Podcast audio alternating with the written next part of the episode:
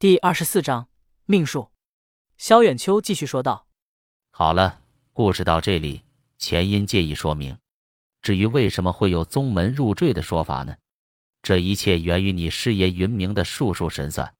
其实，萧家能有今时今日，我能成为宗门之主，全靠云明师叔。”刘伟纳闷了：“师爷这么厉害，怎么不帮女儿和徒弟？”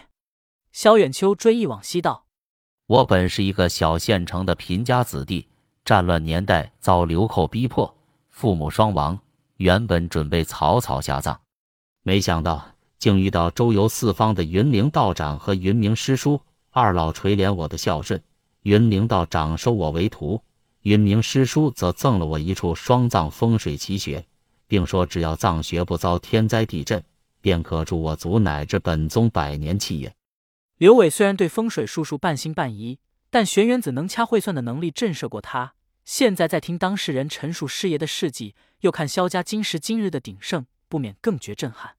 斗转星移，几十年转瞬过去，一切果然如同云明师叔所断。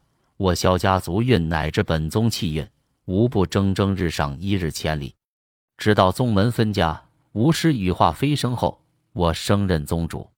云明师疏于重南，闭关前托人给我寄来告警信，说当年我父母合葬的奇穴脉气即将耗尽，萧家乃至宗门气运必遭遇结束，最严重的后果将是家族无后，宗门断绝。骇人听闻的说法让刘伟大感震惊。萧远秋继续道：“起初我将信将疑，直到萧家人丁逐渐凋零，晋孙自从生了若薇一个女儿。”便再无所出，而使用科技手段，纵有所出，最后也都无故夭亡。这让我不得不相信师叔所说。奈何云明师叔闭关后踪迹全无，找不着他老人家。我甚至重金请过北凤凯上三脉的堪舆高人，看能否在奇穴气脉上予以补救，最后都铩羽而归。后来师弟玄元子来见我，提到师叔在闭关前。也有说起宗门之难，只有找到福旺之人可解，而且萧家之灾也可以通过与此人配婚来消除。福旺之人，说的是我吗？倒霉的豪门世家，倒霉的玄门大宗，加上我这个黑煞运的倒霉催子，会越来越好吗？这是什么鬼道理？负负得正吗？刘伟有些无语了。为了找到福旺之人，玄元师弟陆陆续续找了好些年。屡屡都以失败告终，直到你的出现，失败告终，而且还是屡屡。刘伟心里猛地一惊，他完全可以肯定，萧远秋口中屡屡失败的例子，说的该是竹墨二道。小石啊，你果然是福旺之人。上山半年不到，玄月师弟便起了祖师爷的盗墓。要知道，从你师爷在博罗山寻墓开始，算算已经花费的时间。宗门已经耗了整整四十多年。刘伟原本还想谦虚一两句，但又不知该说些什么。哎，就算竹墨二人命数福不旺，帮不了宗门，救不了萧家，也不至于将活生生的人变成行尸走肉。刘伟一阵心悸，如果连他也失败了，结果只怕跟竹墨二道一样。想到这里，不免后怕。此刻，萧远秋面上堆满亲和力的笑意，道：“金趟东周之行，辛苦小石了。”不辛苦，宗主有什么吩咐，只管跟我说。哈，真乃宗门大幸。萧远秋对他的回答很是满意，欣慰大笑。其实过程也不复杂。首先，我会挑个良辰吉日，你与若薇按古礼拜堂结亲，然后一是同住三月即可。什么？拜堂结亲，然后同居三个月？我去，没有听错吧？叶一飞的俊脸。忽然变得森冷，眉间川字扭成麻花。刘伟看在眼里，心中一动。萧远秋面色肃然，补充道：“当然，你和若薇并不构成法律意义上的夫妻关系，所以同居一事，你务必以尊重她的意愿为先。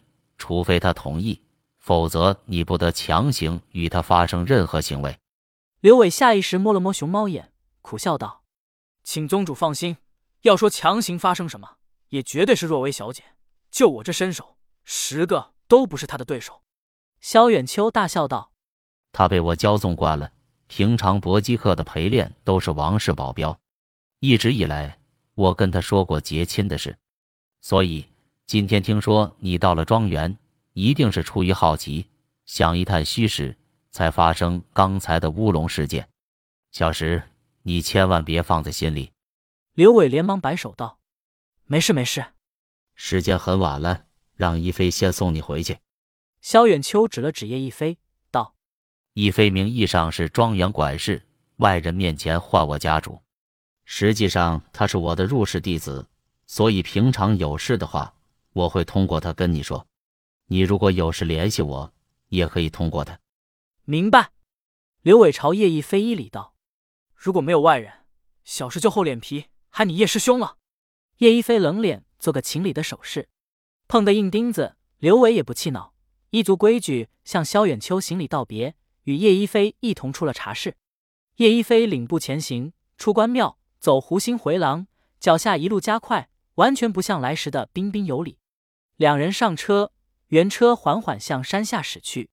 刘伟瞄了叶一飞一眼，单刀直入道：“叶师兄，你喜欢若薇小姐吧？”叶一飞一脚急刹。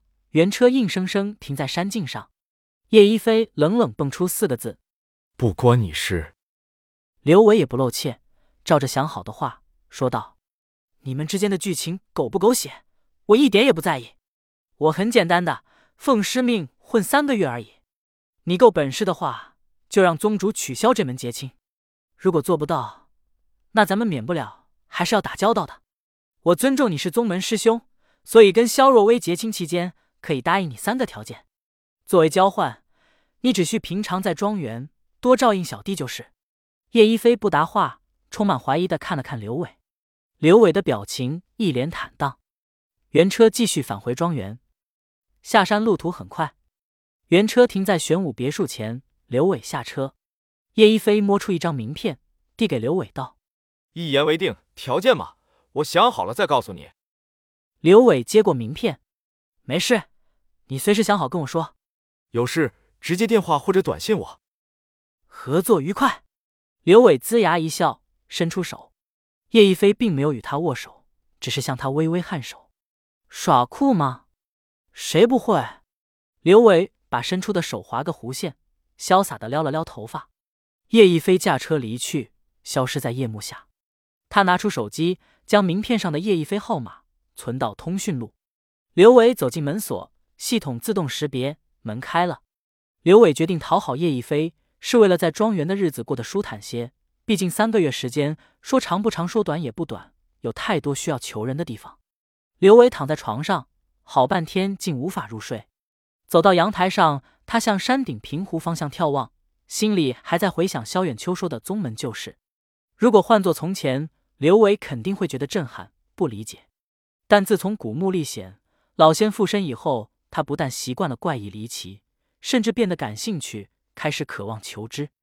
老仙，老仙敏锐感知，主人今晚的思维很活跃，可能是见了萧远秋的原因。毕竟他看起来层次比玄元、玄玉高，而且他说的宗门就是太离奇，但又太像是真的。主人烦恼的问题，该是这世间最深奥的学问之一：命运从何而来？天命如何能定？不瞒主人，我历代主上皆有此等烦恼。所以，这也是我所有记录中最无解的问题之一。不是大家都说命数天注定吗？